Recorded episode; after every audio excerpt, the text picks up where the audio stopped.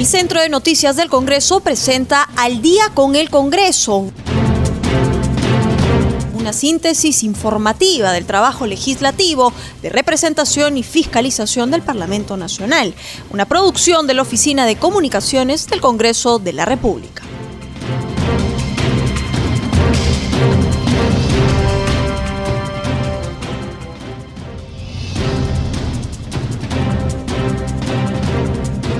¿Cómo están amigos? Muy buenas noches. Ya estamos en el programa Al día con el Congreso. Los saluda Rómulo Vargas y los acompañaré en esta hora informativa con las principales noticias del Parlamento Nacional. Hoy desde muy temprano se inició el Pleno. Hay varias propuestas como el retorno a la bicameralidad. Asimismo, hay otro tema que declara de interés la creación del distrito de Pachacute. También se ha aprobado la ley de Archivo General de la Nación, entre otros temas.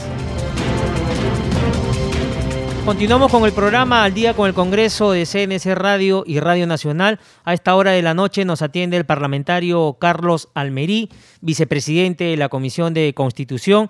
Congresista Almerí, muy buenas noches, bienvenido al programa. Buenas noches, Rómulo. Atento a tus interrogantes. Congresista Almerí, antes de ir a los temas de fondo, Quisiéramos preguntarle sobre el debate en el Pleno de esta mañana en torno a los proyectos de ley que proponen la reforma constitucional para restablecer la bicameralidad en el Congreso de la República. Sí, Rómulo. Eh, mira, Rómulo, yo sé que la población eh, percibe que este tema de la bicameralidad es un tema de, eh, de que el Congreso pretenda favorecerse, pretenda aumentar su poder, o, este, pretenda hacer una legislación que no le interesa actualmente al país. Pero eso pasa porque ha habido una total desinformación de lo que significa realmente la doble cámara. Y la bicameralidad es un sistema que se aplica en muchos países del mundo y en Latinoamérica también, y que tiene como un objetivo principal eh, crear un balance interno dentro del poder, dentro del Parlamento, un balance interno en la elaboración de las leyes, siendo una cámara reflexiva de ponderación para que el país tenga buenas leyes. Y en ese sentido, este es el debate se ha iniciado bajo esa forma, ¿no? Por eso creo y yo estoy convencido de que eso le haría mejor al país y también a la mejora del Congreso de la República. Congresista Almerí, ¿y de cuántos parlamentarios estamos hablando? ¿60 integrantes para la Cámara de Senadores y la de Diputados se mantendría igual? La Cámara de Diputados tendría 130 y la Cámara de Senadores 60 senadores que serían elegidos para el periodo siguiente. Eh, esto todavía no se ha definido. Algunos quieren que sea para el 2026 y otros habían pedido que sea con las elecciones del próximo año. Yo creo que la mayoría en el consenso he notado de que esto se podría aprobar para el año 2026. Y en segundo lugar, la modalidad de elección de la Cámara de Senadores sería 60 senadores, 30 elegidos en distrito único nacional y los otros en, en el distrito múltiple. ¿Qué significa esto? Que 30 senadores representarían 26, uno a cada región, uno a las comunidades campesinas, uno para eh, los pueblos afroamericanos y, eh, y otro de las comunidades nativas. Eh, esto haría que todos tengan representación en el Senado y 30 senadores serían votados a nivel nacional, o sea, harían una campaña nacional a efectos de que puedan este, participar también de esta Cámara. Esa es una aclaración que hago para que la gente entienda ¿no? cuál es el mecanismo y la modalidad de elección. Congresista Almerí, y en torno al gasto al Estado, ¿esto incrementará el mismo? Eso, es, eso también es importante decirle al país, a la población, que no va, el Congreso no va a gastar un sol, un sol más ni un sol menos en, lo que es la creación de la nueva Cámara de Senadores. En la restauración sería no creación porque el Perú siempre ha tenido Cámara de Senadores. El 0.06% del presupuesto nacional que se gasta en el Congreso de la República es el mismo presupuesto que se va a utilizar teniendo una doble Cámara. Es decir, no habría ningún costo adicional para el Estado esta creación de la Cámara de Senadores. Congresista Almerí, y en torno a las funciones, ¿cómo serían los debates? ¿Por separado? ¿Temas en común? Si nos podría explicar y que la gente también entienda, ¿no? La población. Sí, esta, este proyecto pues que tiene muchos articulados en lo que respecta a cómo sería la Cámara de Senadores, sería una, una Cámara donde los proyectos de la Cámara de Diputados eh, se verían ahí a efectos de poder este, ponderar o poder darle más razonabilidad a la, a la Cámara Baja. Con ello este, serían mejores leyes, no con lentitud como algunos creen, sino leyes reflexivas que permitan pues eh, que el país camine mejor y que estas leyes no caigan en saco roto o sean observadas por el Poder Ejecutivo.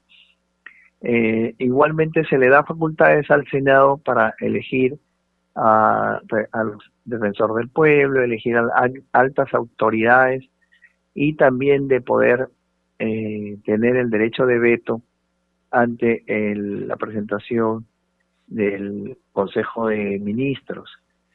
Son aspectos que se están discutiendo y que la Cámara de Senadores, eh, digamos, tomaría como facultades para sus quehaceres y un mejor desenvolvimiento del Congreso. Congresista Almerí, ¿y este Senado será más reflexivo, revisor? ¿Tendrá la finalidad de evitar que las normas aprobadas por el Congreso sean observadas por el Poder Ejecutivo y por el TC?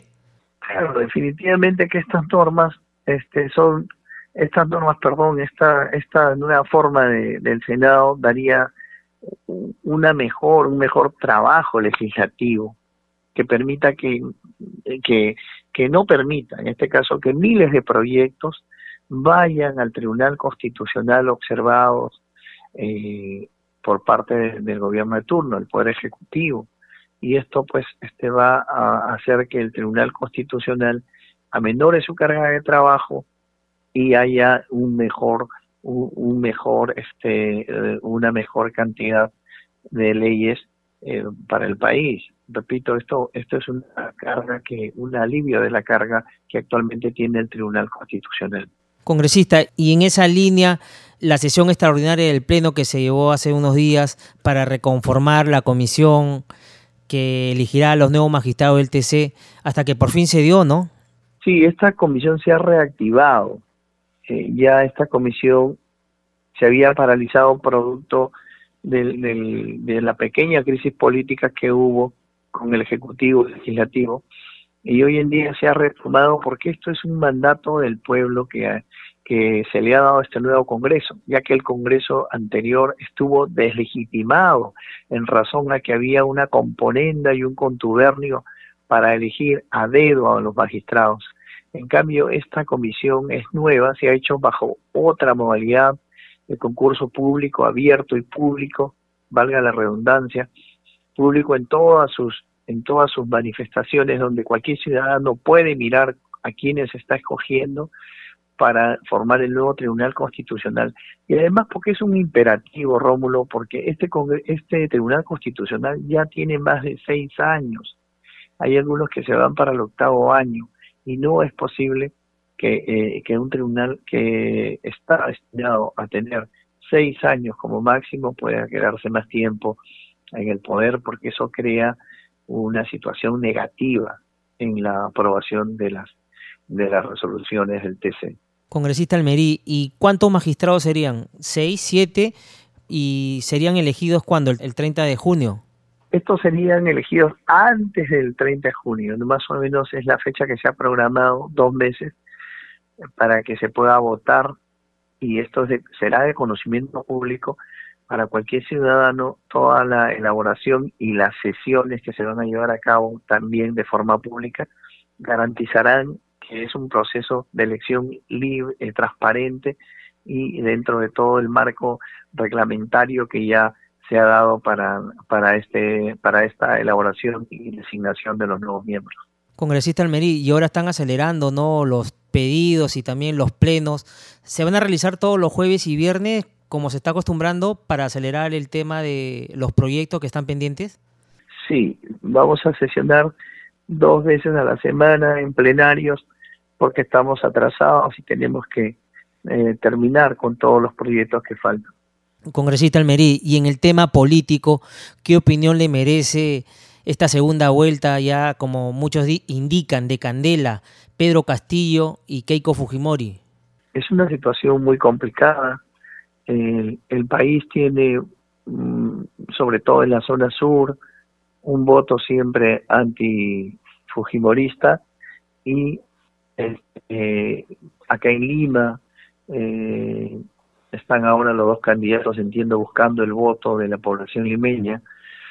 En el norte, en la Sierra Sur, en la Sierra Norte y en el norte de la costa están repartidos los votos y la verdad este, hay una incertidumbre todavía de saber cuál será pues este, la posición mayoritaria a la hora de votar, ¿no?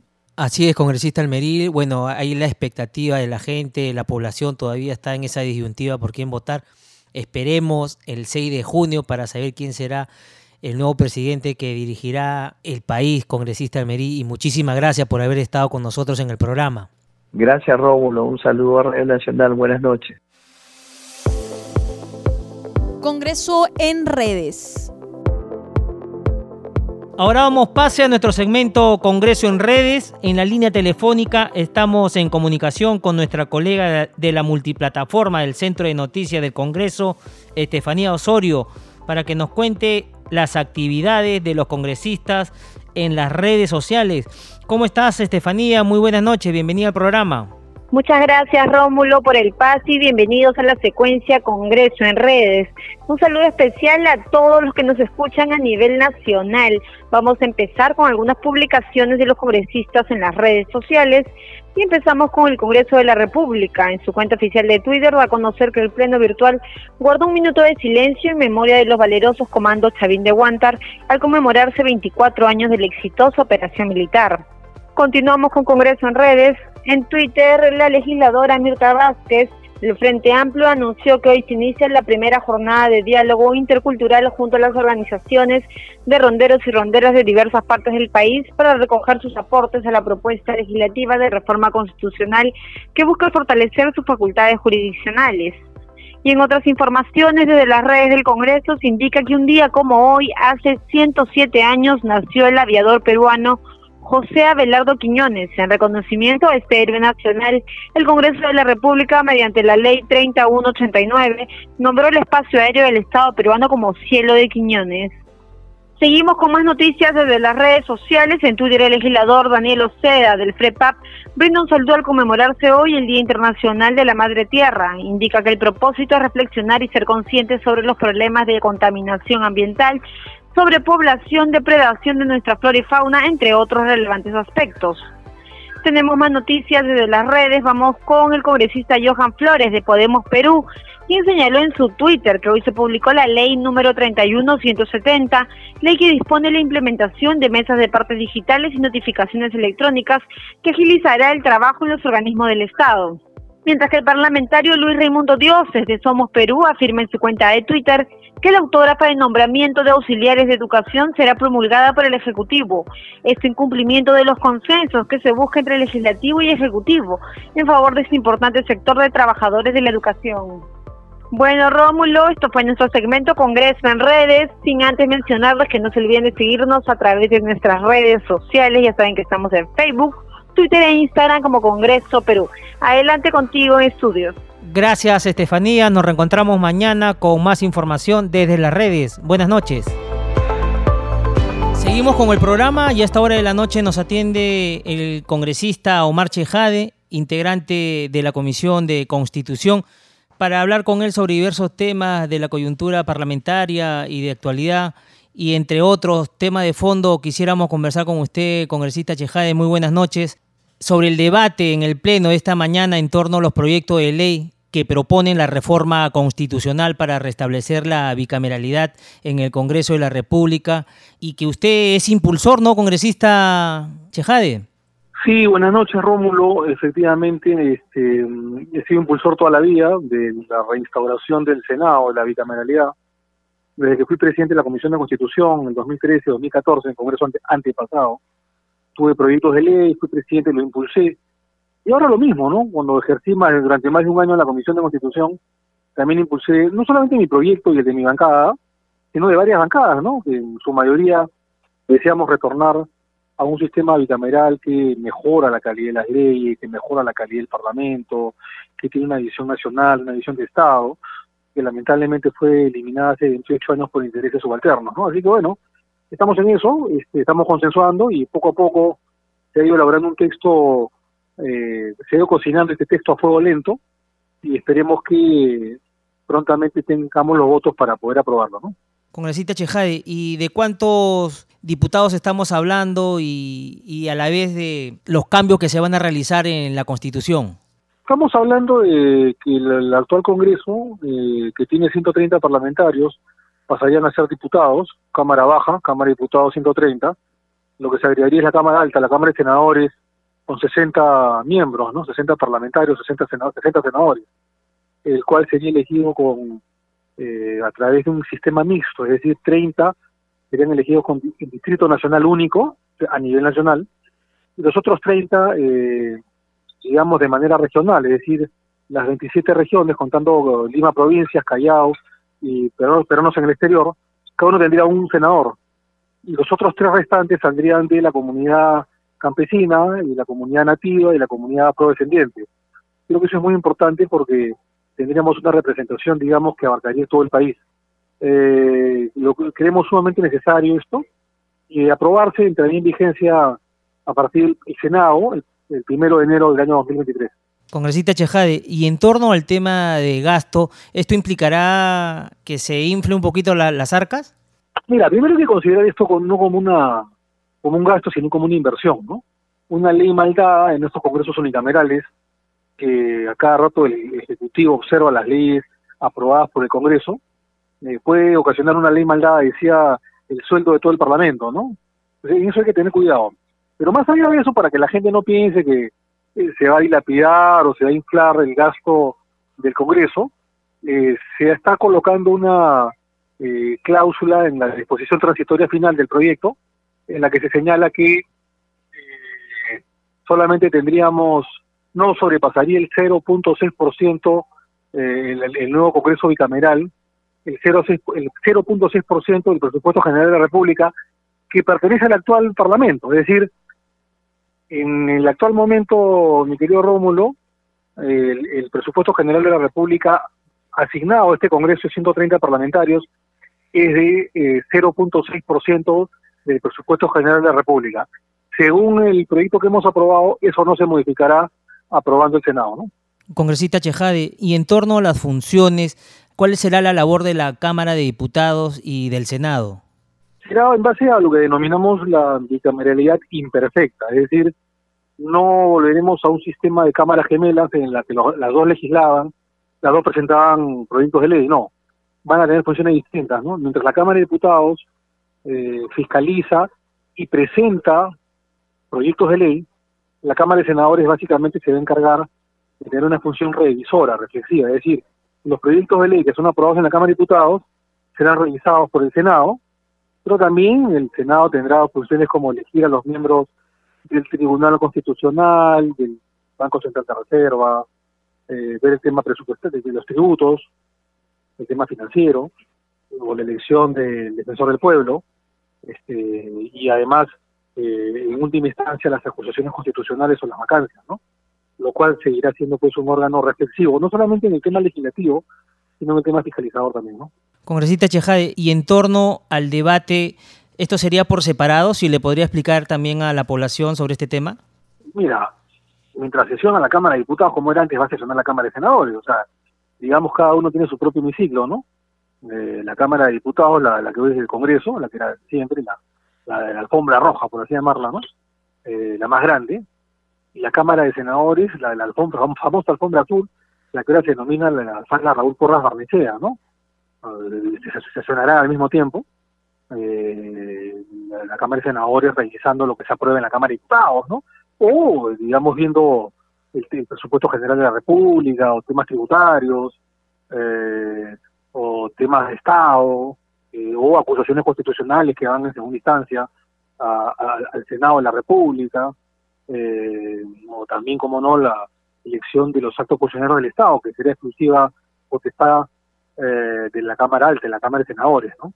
Entonces creo yo que no se puede conseguir un Congreso de la República sin una instancia superior reflexiva, suprema reflexiva, porque sin Senado esto se convertiría como un poder judicial sin segunda instancia, ¿no? Instancia única. El poder, tú te imaginas, ustedes se imaginan, amigos, un poder judicial que no tenga apelación en segunda instancia, que solamente se defina todo en una, en única instancia, ¿cuánta gente iría al patíbulo siendo inocente, ¿no? ¿Cuánta gente condenada siendo inocente o viceversa, ¿no? Eh, la instancia suprema de apelación es sumamente importante, sumamente importante. Pero además, eh, Rómulo, hay algo más, que mucha gente no se ha dado cuenta, ¿no? Ahora que estamos en, en una segunda vuelta electoral, el Senado se hace aún más imprescindible, ¿no? Porque es un candado, se convierte el Senado en un candado democrático a pretensiones totalitaristas, marxistas, comunistas, leninistas, ¿no?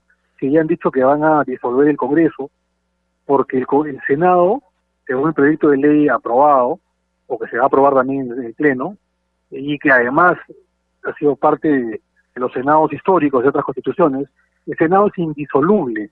El Senado no se disuelve por ningún presidente de la República, ¿no?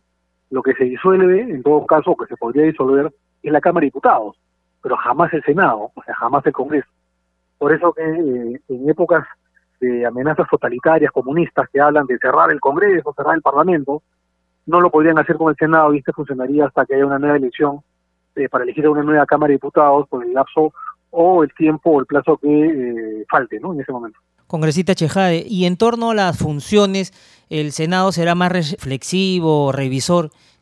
¿Y qué tendrá por aprobar? ¿Cuál será la finalidad para evitar que las normas aprobadas por el Congreso sean observadas por el Poder Ejecutivo y el TC? No, no, todas, las, todas las normas, este, todas las normas justamente aprobadas en la Cámara de Diputados eh, de todos los ámbitos, rubros, especialidades, van a pasar al Senado. O sea, no es que justicia sí y temas laborales no, viceversa, no. Todo lo que se aprueba en la Cámara de Diputados pasa para revisión a la Cámara de Senadores. Y tú has dicho algo importante, ¿no? Vamos a dejar de que eh, leyes maldadas vayan al Tribunal Constitucional o al Ejecutivo eh, y, que sean observadas o declaradas inconstitucionales para dar paso a un Senado no solo reflexivo, sino sumamente técnico, ¿no? Congresista Chejay, justo que está hablando usted sobre el tema constitucional el del TC, hace poco se llevó a cabo el tema para votar a los nuevos integrantes de, del TC. ¿Cuál es su apreciación en torno a este tema? ¿Se va a ver en esta gestión o pasará a los nuevos congresistas? Hay que aclarar al público, mi querido Rómulo, estimado, estimadísimo Rómulo, que es el votar con B chica, ¿no? Y no con B larga, ¿no? Porque hay algunas... Eh, algunos comunistas marxistas están hablando de votar pero con B larga, ¿no? O sea, eh, mandarlos a su casa, ¿no? No, este, nosotros votamos para elegir, no para mandarlos a su casa, ¿no? O, para disolver eh, eh, o anular la institución del, Tribunal Constitucional, es parte de la reserva jurídica del Estado, ¿no? mira, efectivamente sí, estamos debatiendo ese tema, se ha aprobado reiniciar el, eh, la convocatoria, el proceso, mejor dicho, que ya, ya estuvo avanzado un 50%. Entiendo que hay una lista ya de 80 o 70 candidatos eh, que fueron, eh, digamos, seleccionados, y de, esa lista me parece que quedaron alrededor de 27 o 30, ¿no? Entiendo que de eso se elegirán a los mejores, se les entrevistará en un último filtro y luego pasará al debate final y a su elección. Si hay dos cosas que hay que dejarle al nuevo Parlamento y al país, de estos últimos meses de gestión parlamentaria nuestra son dos cosas. ¿no? Primero, la bicameralidad, el Senado de la República, eh, con su restauración. Lo segundo es la nueva composición del Tribunal Constitucional, porque además ya están, decidieron, eh, digamos, este, fenestrar sus funciones de una constitución hace casi dos años. La constitución manda que la gestión sea de cinco años, y seis de siete miembros ya tienen casi siete años, ¿no? Entonces ya es hora, pues, de, de hacer el recambio respectivo que manda la Constitución. ¿no? Congresista Chejade, muchísimas gracias por haber estado con nosotros en el programa Al Día con el Congreso de CNC Radio y Radio Nacional. Muy amable. A ti las gracias, mi querido Rómulo. Un gran abrazo. Saludos.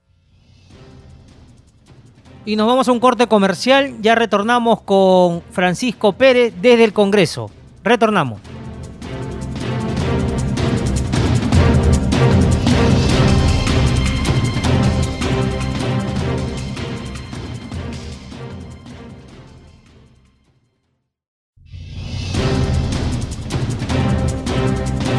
Continuamos con el programa y a esta hora de la noche tenemos información desde el Congreso de la República con nuestro colega de la multiplataforma de CNC, Francisco Pérez, para que nos brinde las últimas noticias del legislativo. Hoy hay pleno todo el día. Francisco, ¿cómo estás? Muy buenas noches. Gracias, Rómulo. Buenas noches. Buenas noches a todos los amigos y amigas oyentes de Al Día con el Congreso.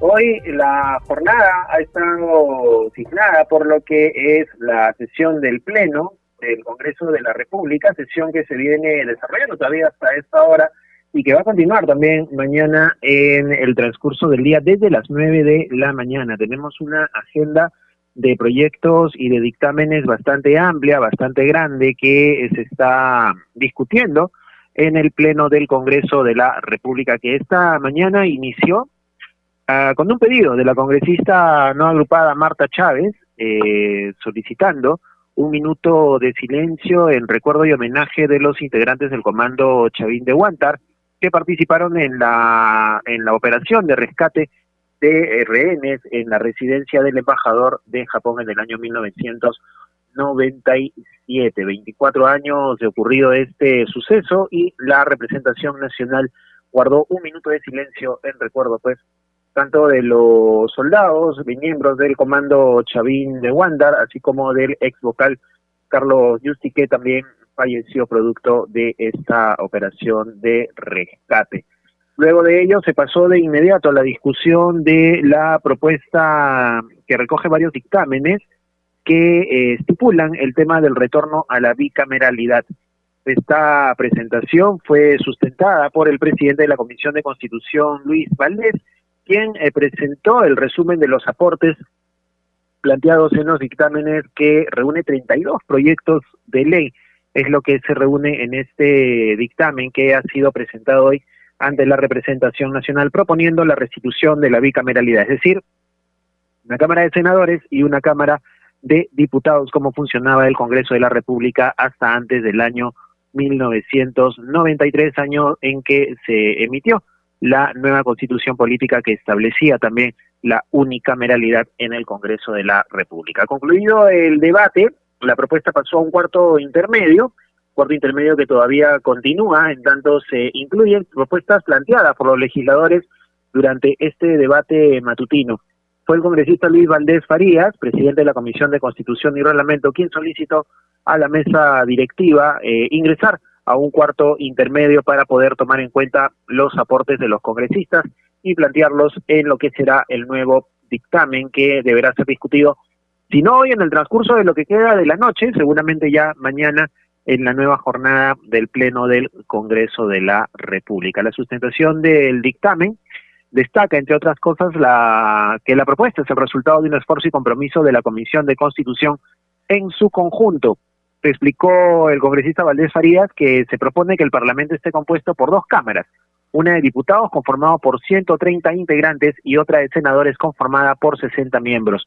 Estos últimos serán elegidos de forma mixta, ha señalado Luis Valdés, es decir, 30 elegidos por distrito electoral único y los otros 30 por circunscripciones múltiples, una por cada departamento, uno por la provincia constitucional del Callao, uno por Lima Provincias y uno por los peruanos en el extranjero Además, se incluye por primera vez eh, representantes, uno por comunidades campesinas y uno también por comunidades nativas y además de las comunidades afrodescendientes. Es la propuesta que se ha establecido en este dictamen de proyecto de ley. Además, que se señala que las elecciones para escoger a los miembros de este Tribunal Constitucional se realizarían conjuntamente con las elecciones municipales y regionales programadas para el año 2022, cosa que de ser aprobado este, este dictamen, ¿no es cierto?, se estaría realizando las elecciones en el año 2022 y posteriormente en el 2023 eh, ya se estaría instalando un nuevo Congreso. Recordemos que este es un proyecto también de reforma constitucional, por lo cual requiere también eh, el voto de dos legislaturas en el Congreso de la República. Así que seguramente podría eh, darse la figura que eh, se apruebe en esta oportunidad y seguramente en el próximo Congreso ya con nuevos integrantes se pueda dar una nueva aprobación. Sin embargo, se estaban también eh, apelando a algunas figuras legales respetando el reglamento del Congreso para exonerar de una segunda votación. En todo caso, esto forma parte del debate que seguramente va a continuar en las próximas horas o como decíamos ya en la sesión de mañana viernes 23 que también ha sido convocada desde las 9 de la mañana. De otro lado, el Pleno del Congreso aprobó diversas leyes, entre ellas la propuesta que dictamina la ley del Archivo General de la Nación. la propuesta fue aprobada por mayoría, 112 votos a favor y una abstención. Eh, por lo cual se propone eh, la ley del Archivo General de la Nación, que tiene por objeto la creación, mantenimiento y preservación del patrimonio documental para una adecuada gestión documentaria en la administración pública y para la salvaguarda de la conservación y defensa de los documentos considerados bienes culturales.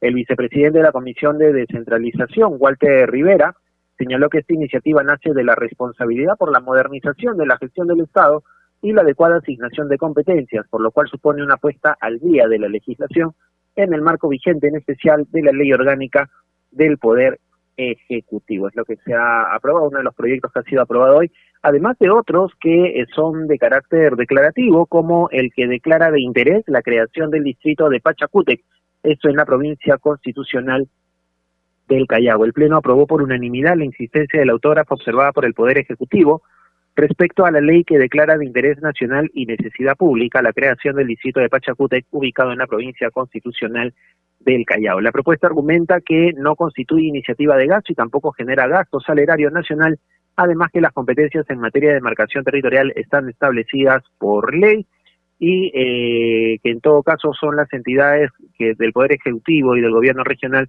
las que vienen cumpliendo estas funciones en sus respectivos ámbitos jurisdiccionales. Pachacute, que es una es un es un distrito que se busca crear y que fue conformado precisamente por un grupo de pobladores que se asentaron en esta zona cercana a Ventanilla luego de una serie de situaciones que también hizo que tuvieran que mudarse del distrito de Villa El Salvador y de otras zonas también para poder alojarse en este punto del país hace ya más de 20 años. De otro lado, se declaró también de interés y necesidad eh, nacional la creación del distrito de Pueblo Nuevo de Conta. También fue sustentado por el vicepresidente de la Comisión de Descentralización y fue aprobado por 109 votos a favor y uno en contra para crear el distrito Pueblo Nuevo de Conta en la provincia de Cañete, en el departamento de Lima. Es lo que ha venido ocurriendo en el Pleno del Congreso de la República y, como decíamos, seguramente habrá más novedades también en el transcurso de las siguientes horas, novedades que ustedes también pueden encontrar a través de nuestra página web www.congreso.gov.p. Eso sería todo por ahora, Rómulo. Adelante contigo. Perfecto, Francisco, muchas gracias por la información. Nos reencontramos mañana con más temas desde el Pleno del Congreso. Muchas gracias. Continuamos con el programa Al día con el Congreso de CNC Radio y Radio Nacional.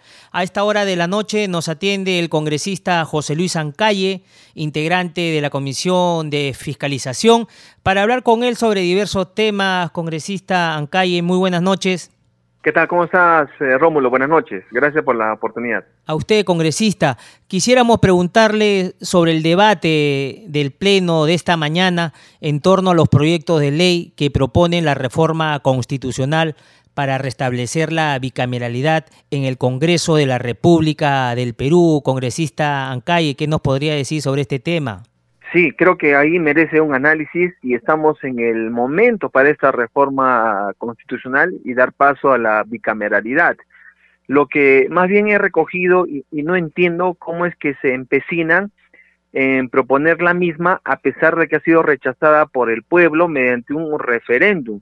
No sé si pueda existir apetitos de poder, aquellos que quizás no hayan obtenido una un puesto en el Parlamento y ahora busquen estos, esos mecanismos. Si bien es cierto, todo se recoge para un debate, un análisis, pero también tenemos que tener eh, eh, bien fijados el diagnóstico, los errores que ha podido presentar la bicameralidad para proponer eh, justamente este, esta reforma constitucional. Porque no solamente es cambiar un artículo, sino que ahí sí requiere una reforma de la constitución, porque toca aspectos adicionales como la vacancia y otros que requieren más bien debates abiertos y eh, autónomos para que eh, se pueda tomar a bien, quizás, reitero, teniendo un diagnóstico de los errores y de lo que podría estar causando toda esta difícil situación que vivimos eh, en la política nacional.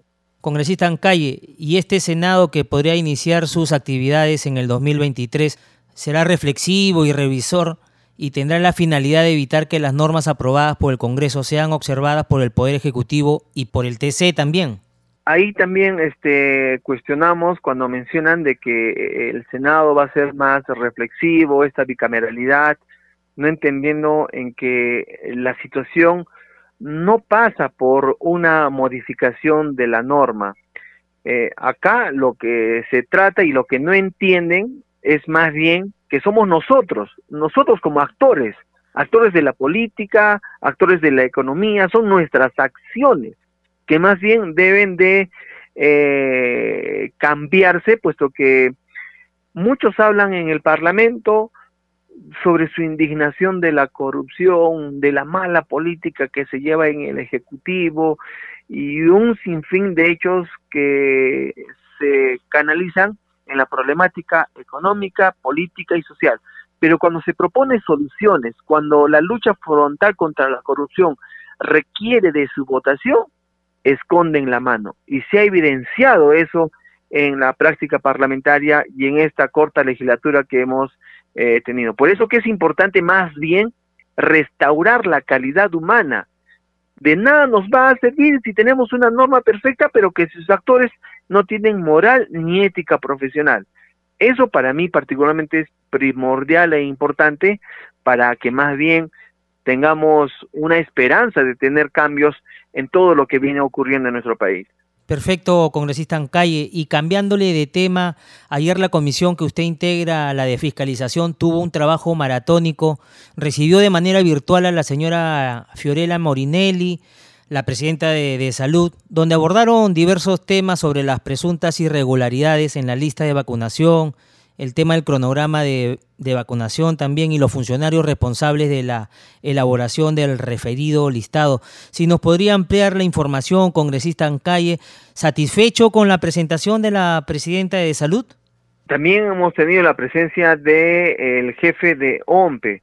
Miren, cuando nosotros invitamos a un funcionario en cualquier eh, comisión, estas más bien empiezan a explicar los procedimientos, las acciones buenas, entre paréntesis, que vienen realizando y que quizás eh, queriendo dar a entender de que no cabría, cabería alguna, algún cuestionamiento sobre sus facultades. Pero, y yo ayer se los he dicho, no hay nada perfecto que pueda estar funcionando porque somos el país, el segundo país que mayor eh, negligencia está cometiendo en eh, enfrentar esta pandemia. Hay errores. Cuando se le formuló cuestionamiento sobre la vacunación que no está siendo administrada de una manera óptima a todo el país, sino hay cierta centralización, solamente descargan en decir de que ellos ya no son los que están monitoreando y solamente son dependientes a lo que MINSA eh, pueda decidir. Si bien es cierto eh, la, la, la, la, respuesta, pero ellos como titulares, sobre todo en el tema de salud, tienen que tener conocimiento de cómo va a ser asignada estas vacunas a todas las regiones del país. Y ese desconocimiento más bien permite la desesperanza, no solamente contra ellos, sino contra nosotros, en que no, no sabemos cómo se está Ah, dando esa disposición que urgentemente piden y reclaman sobre todo las personas adultas mayores que necesitan la inoculación de, de esta vacuna, pero pronto. Aquí en Arequipa no se ha iniciado. O sea, se comprometieron que en el mes de abril que se tenía la relación y se iba a empezar a inocular, no ha ocurrido nada hasta la fecha. Eso sí es eh, una situación que indigna y preocupa. Por eso que ellos han sido convocados a la comisión para que más bien absuelvan estos cuestionamientos y no más bien nos muestren eh, el aspecto que podría parecer bonito, pero que es obligatorio en el cumplimiento siendo titulares de cualquier institución pública. Congresista Ancay, ¿y qué quiere decir que el trabajo de, de salud al interior del país todavía tiene sus deficiencias? Hay deficiencias, el tema de la vacunación no está siendo oportuna a pesar de que ha habido declaraciones de parte de ellos que se iba a iniciar con esta vacunación. Eh, yo creo que acá tenemos que seguir uniendo fuerzas a través de MINSA también, eh, recoger, captar las vacunas de el laboratorio que fuese, cumpliendo todos los requisitos para ya proveer, inocular eh, las vacunas, sobre todo a quienes están en la población vulnerable, cumpliendo labores en primera línea, quienes deberían de ser pues los primeros en vacunarse. Es urgente la, la necesidad está siendo urgente puesto que la situación en Lima, Almenara y los demás hospitales de salud están pasando por momentos difíciles porque hay pacientes en espera. Y de igual forma en, las regiones de, todo el país hay pacientes en espera y entendiendo también algo muy importante, que cama SUSI quizás no es la solución. También debemos de ser conscientes de que nuestro cuidado, la, la utilización de la mascarilla, el distanciamiento, va a ser fundamental para que esta lucha sea en conjunto contra la pandemia. Congresista en calle, ¿y qué quiere decir que la presidenta de, salud, la señora Molinelli, hizo un mea culpa en torno al trabajo que ellos realizan al interior del país? No hay eso, no hay eso, de, de parte de ningún ministro, jefe ejecutivo, de alguna institución pública. Y eso siempre hemos exhortado para que más bien podamos eh, redireccionar algunas acciones que se puedan estar eh, eh, cometiendo. No admiten los errores. Siempre cuando se presentan en las comisiones, todo está bien, todo está correcto y no hay motivo para cuestionarlos.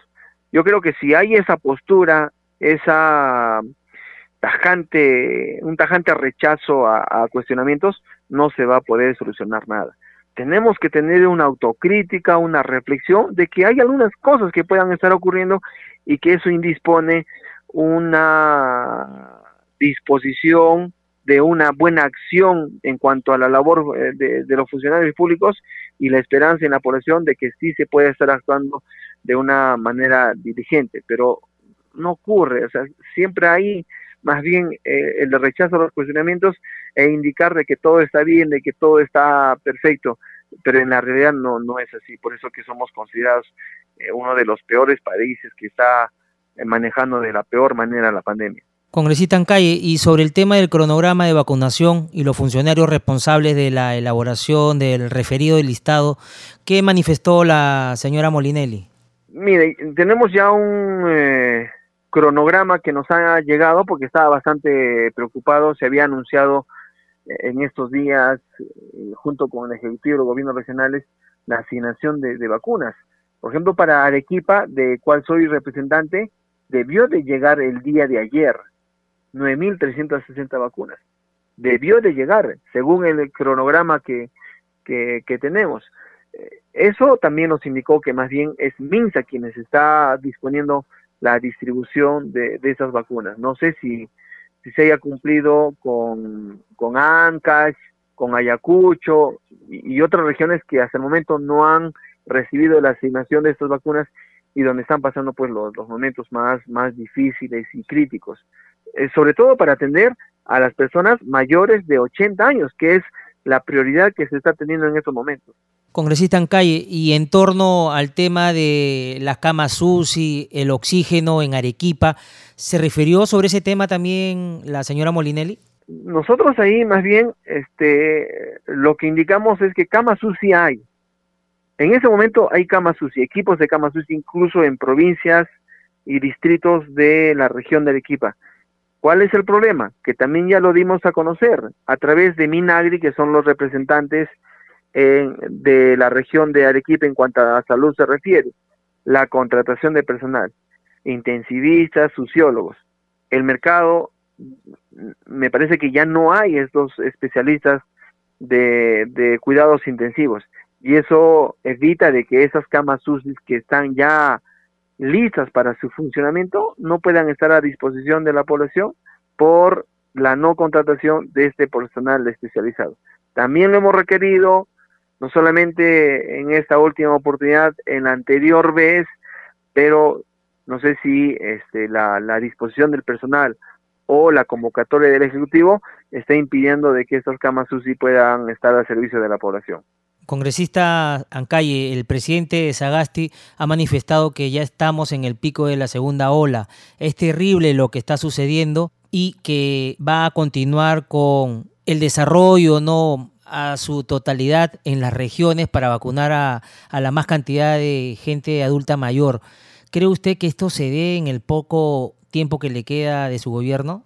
Mira, la situación es bastante terrible y hemos escuchado en sus declaraciones de que estaría asegurando las vacunas eh, para todo el país antes de que culmine eh, este año. Eh, en su gestión eso va a ser totalmente difícil.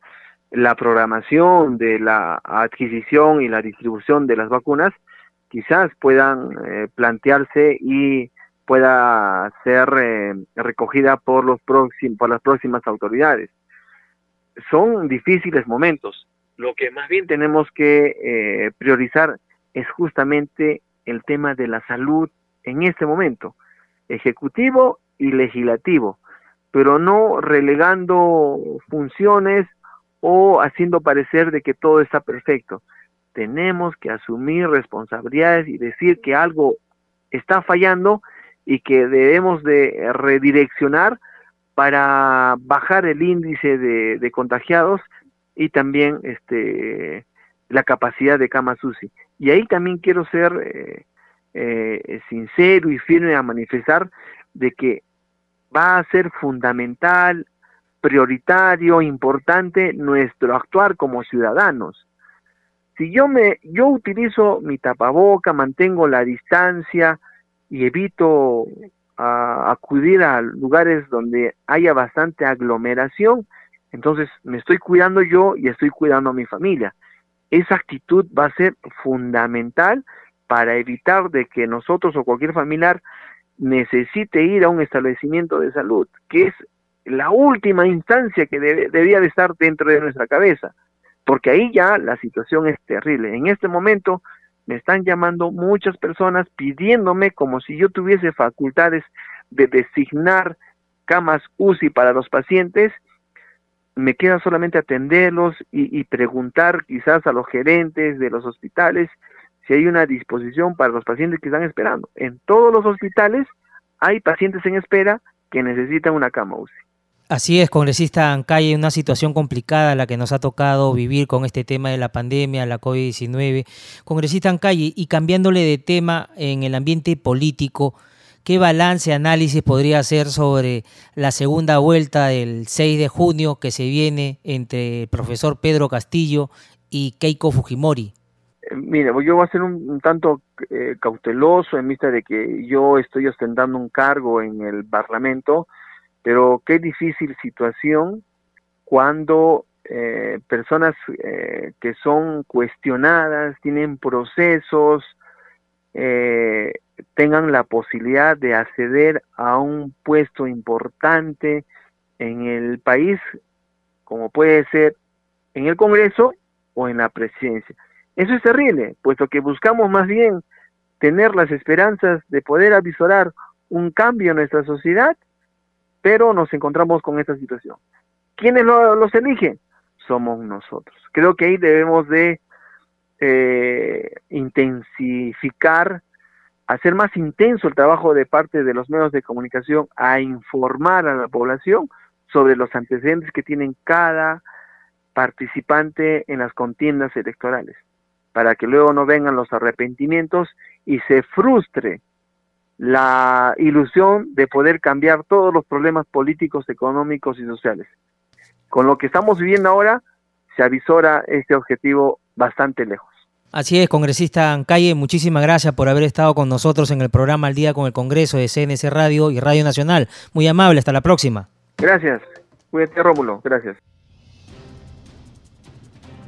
Ya no hay tiempo para más, solo para recordarles que nuestro horario en Nacional es a partir de las 7 de la noche. Con nosotros será hasta el día de mañana. Muy buenas noches.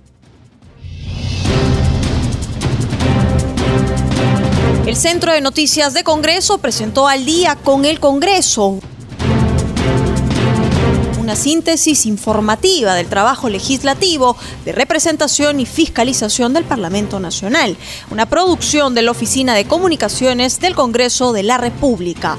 Los invitamos a visitar nuestras redes sociales y sitio web www.congreso.gov.pe.